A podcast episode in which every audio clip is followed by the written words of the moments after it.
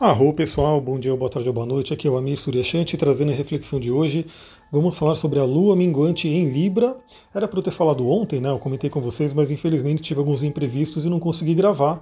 Mas tudo bem, ela está bem no início de Libra ainda, entrou ontem à noite. A gente tem aí dois dias para poder fazer esse trabalho, nessa reflexão e essa sintonia né, com a lua. Porque realmente esses áudios são para quê? Para a gente poder sintonizar com as energias de cima e trabalhar as energias de baixo.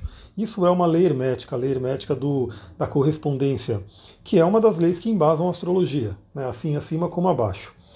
Vamos lá, né? Lua minguante, como a gente sabe, fala sobre limpeza, sobre deixar coisas para trás, sobre banimentos, né? Aí entra na magia, né? A coisa de você banir da sua vida aquilo que você não quer mais. E também sobre sabedoria. A lua minguante ela traz um arquétipo de sabedoria por quê? Porque ela é a finalização, ela passou por todo o ciclo, ela está finalizando um ciclo, é considerada aí a anciã. Né? Então é como se ela tivesse vivido aí muita coisa e tem a sabedoria da vivência. Então a lua minguante ela traz tudo isso.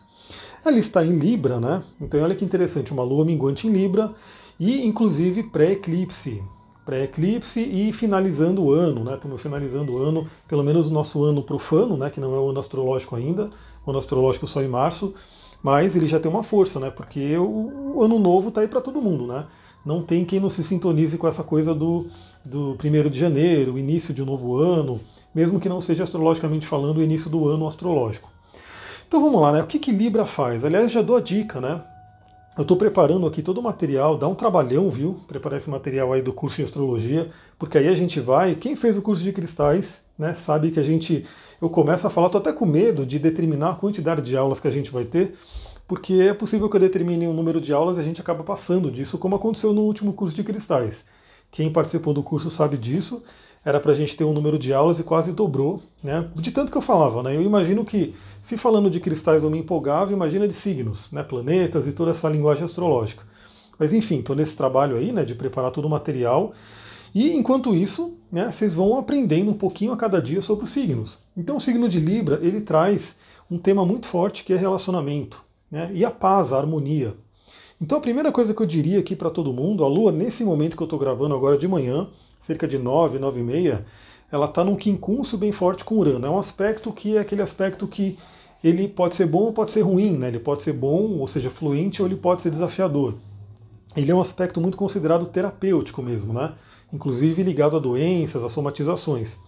Então esse quincúncio com Urano em touro, né? lembrando que touro é um dos signos filhos de Vênus, a gente vai falar sobre isso, é, traz uma tônica muito forte dessa libertação, libertação dos assuntos de Vênus. Primeiramente, né, falando de relacionamentos, a gente sabe que a vida é relacionamento, então se você tem problemas de relacionamento, a vida como um todo vai sofrer, não tem jeito, né? E também que se a gente tem é, aprisionamentos, né? Se a gente não perdoou alguém, se a gente tem raiva de alguém, se alguém ali está no nosso campo que não está finalizado, não está resolvido, isso fica permeando a nossa vida e acaba trazendo dificuldades, né? Isso é fato. Então hoje é um dia muito legal para você poder parar um pouquinho refletir Será que tem alguém que você tem que perdoar? Será que tem alguém que você tem que se reconciliar? Será que tem alguém te prendendo de alguma forma nesse mundo afetivo, nesse mundo dos relacionamentos? Né?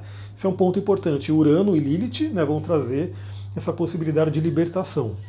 E aí é uma coisa importante porque, como a Lua está em Libra, e a gente vai falar muito isso no curso, né? Que aí no curso a gente vai detalhando esse mundo astrológico, tem uma técnica chamada dispositor que faz a gente viajar pelo mapa. Então, por exemplo, a Lua está em Libra. Quem é o planeta regente de Libra? O planeta regente de Libra é Vênus. Então Vênus se torna muito importante agora, nesse momento. É pra gente, a gente está analisando a Lua, Vênus acaba sendo um planeta muito forte para a gente poder fazer análise.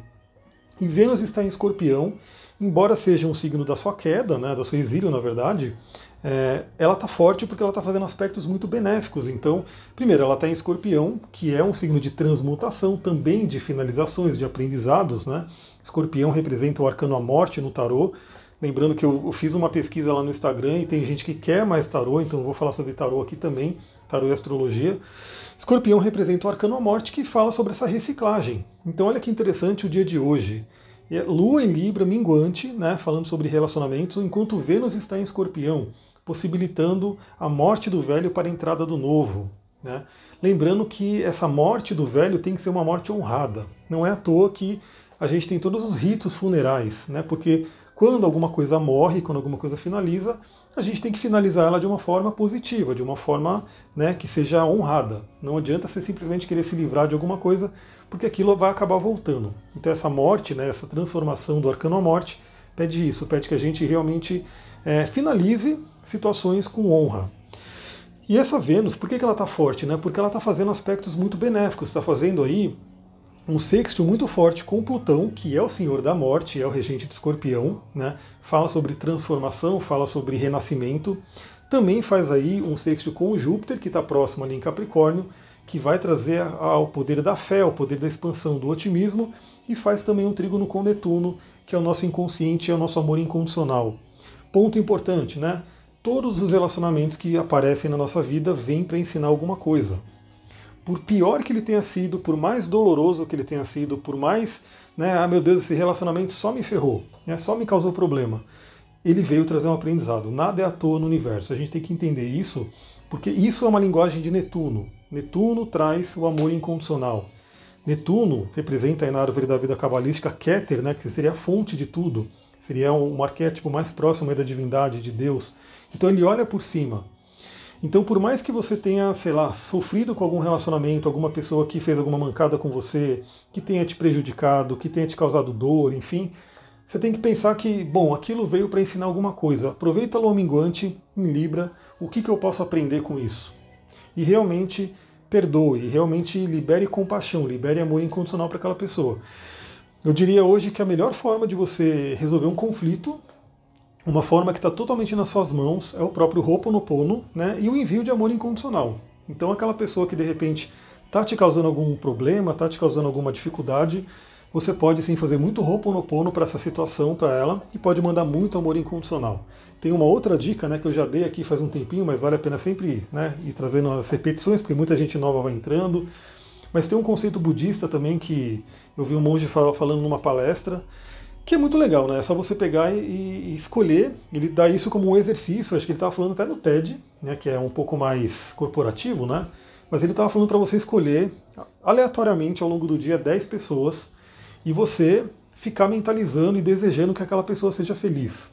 Né? Então, sei lá, você tá no, você pegou o ônibus e você viu lá o cobrador do ônibus e de repente você fala, pô, eu desejo que esse cobrador seja muito feliz. Eu desejo que ele tenha todo o amor, abundância, prosperidade. Esse é um exercício que o monge falou, né? Uma coisa muito positiva, porque obviamente tudo que a gente deseja para o outro, né, volta para nós.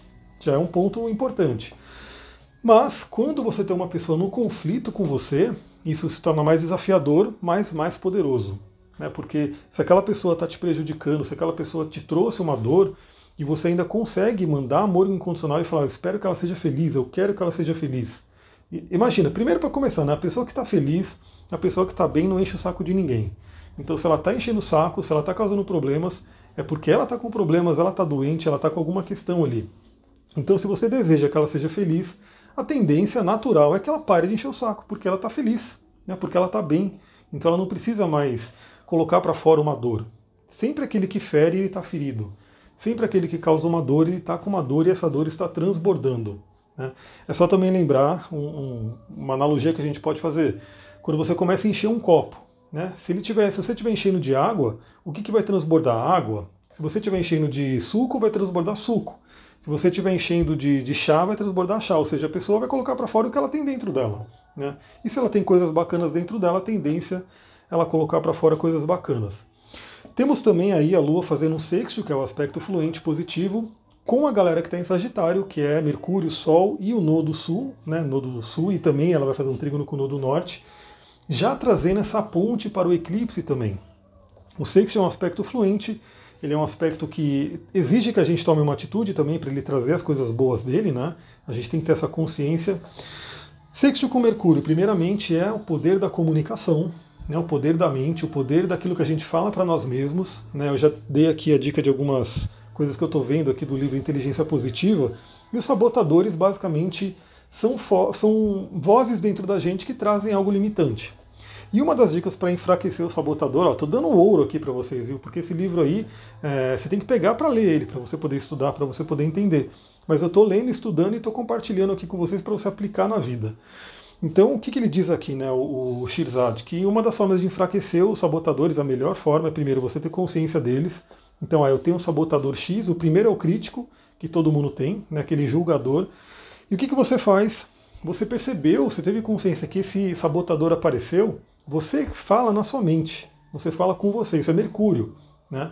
Você fala com você, ah, isso é só meu sabotador tentando me, me parar, me limitar. E aí você coloca o sabotador no lugar dele, você coloca, você enfraquece ele. Então, olha o poder da fala, olha o poder da mente, que é o Mercúrio. Aí teremos o sexto com o Sol. Então, novamente, é os dois luminares, masculino e feminino, Sol e Lua, se falando bem, né, em harmonia. O elemento ar com o elemento fogo, um alimentando o outro ali e tendo uma troca muito bacana.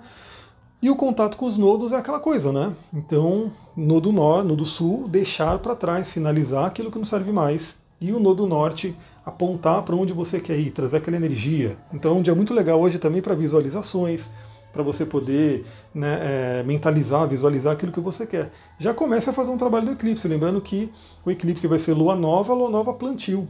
Né? O que, que você quer plantar para o próximo ano, né, para o próximo, pelo menos, seis meses. Temos aí também a oposição a Quiron em Marte, então trazendo aí aquele tema de cura, né, cura de feridas, aquele cuidado que a gente tem que ter com, com irritação, com raiva, né, principalmente no dia de hoje, né, e um pouco de amanhã também, mas de repente de pessoas né, é, se apresentarem aí como arquétipo de Marte, trazendo irritação, trazendo violência, trazendo raiva, e aí a gente tem que ter essa consciência, quando você tem a consciência de que isso pode acontecer, você fala, não vou, não vou ser a marionete dos astros eu vou simplesmente ter consciência. Então, se alguém vier te irritar, você respira, você conta até 10, enfim, faz o seu trabalho aí de, de acalmar e não cai na briga, não cai na questão do conflito. Né?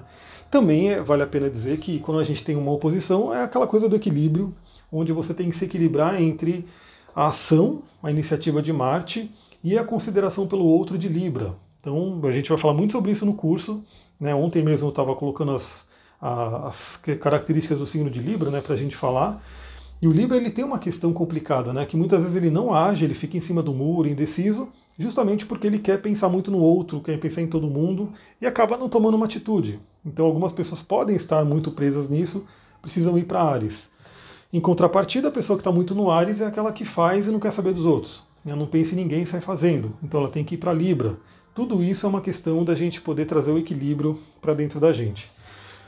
Por fim, quando a Lua estiver finalizando a passagem por Libra, ela vai fazer a quadratura com os planetas de Capricórnio, né? o Júpiter, Saturno e Plutão. É aquele momento de maior tensão e que pode trazer aí uma instabilidade emocional, porque a Lua representa nossas emoções, né? Mas lembra que tudo isso é para o nosso bem, para o nosso crescimento. Então o contato com Plutão, que vai ser o primeiro, é, se vier um incômodo, se vier uma emoção complicada, reconheça essa emoção e procure transformar ela, transmutar ela. Tudo no universo é transmutação uma matéria, a matéria não, não é destruída, ela é simplesmente transformada. Então, se vier um sentimento ruim, uma emoção ruim, você vai reconhecer ela, você vai honrar ela, você vai aprender com ela e vai perceber como é que você pode transformar ela, transmutar numa energia bacana, uma emoção melhor. Quadratura com, com Júpiter, cuidado com exageros, né? Pode vir um exagero emocional, pode vir uma instabilidade, né? Que o, o Júpiter ele é sempre aquele que exagera nas coisas, expande. E o contato com Saturno, né? Que está finalizando a passagem por, por por Capricórnio, talvez seja aí a mais dura, né? Porque Saturno é aquele que traz a melancolia, é aquele que pode trazer aí uma preocupação, pode trazer aí uma questão de pessimismo, né? E aí a gente tem que sempre se voltar para o melhor, né? é pegar o lado é, de amadurecimento do Saturno. Então o que, que a gente tem que amadurecer caso você tenha que, de repente, caso, caso venha alguma preocupação? Eu diria que a melhor forma de você trabalhar a preocupação é reconhecer ela né, e ver o que, que você pode fazer agora para poder estar tá resolvendo isso, que é a questão de, da disciplina de Saturno. E aquilo que você não pode fazer agora, você organiza para fazer quando puder, mas não adianta ficar preocupada com isso, preocupado. Meu Deus, o que, que vai acontecer? Não. Você simplesmente se pergunta: o que, que eu posso fazer agora para poder resolver essa situação? Eu posso fazer tal coisa. Nem que seja você pegar uma folha de papel e você escrever as ações que você tem que tomar posteriormente. Mas a melhor coisa é você realmente vir para o mundo do Saturno, que é o mundo da matéria, da estabilidade da disciplina, para poder acabar com a preocupação. Vou ficando por aqui, galera. Vamos ver o que eu consigo gravar mais hoje para vocês. Estou coletando ali né, ideias, então pediram para falar sobre progressões. Vou gravar sobre progressões aqui também. Pediram para falar mais sobre tarô, eu vou trazendo mais coisas. E se você tiver é, sugestões, é só mandar lá no Instagram, que é onde eu estou mais olhando, tá? Tem um direct do Instagram onde eu estou mais é, acompanhando as mensagens, e aí você pode mandar por ali. Vou ficando por aqui, muita gratidão, Namastê, Harion.